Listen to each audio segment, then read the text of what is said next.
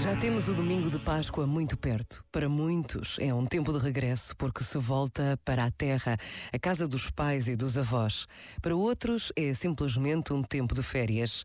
Mas a Páscoa é, na verdade, a celebração da morte e da ressurreição de Jesus, que foi preso, humilhado e morto numa cruz. Para depois ressuscitar, voltar a encontrar-se com os seus, proclamar a vitória da vida sobre a morte, do bem sobre o mal, no meio da agitação das nossas vidas vidas. Precisamos de parar e pensar no verdadeiro significado da Páscoa. Pensa nisto e boa noite. Este momento está disponível em podcast no site e na.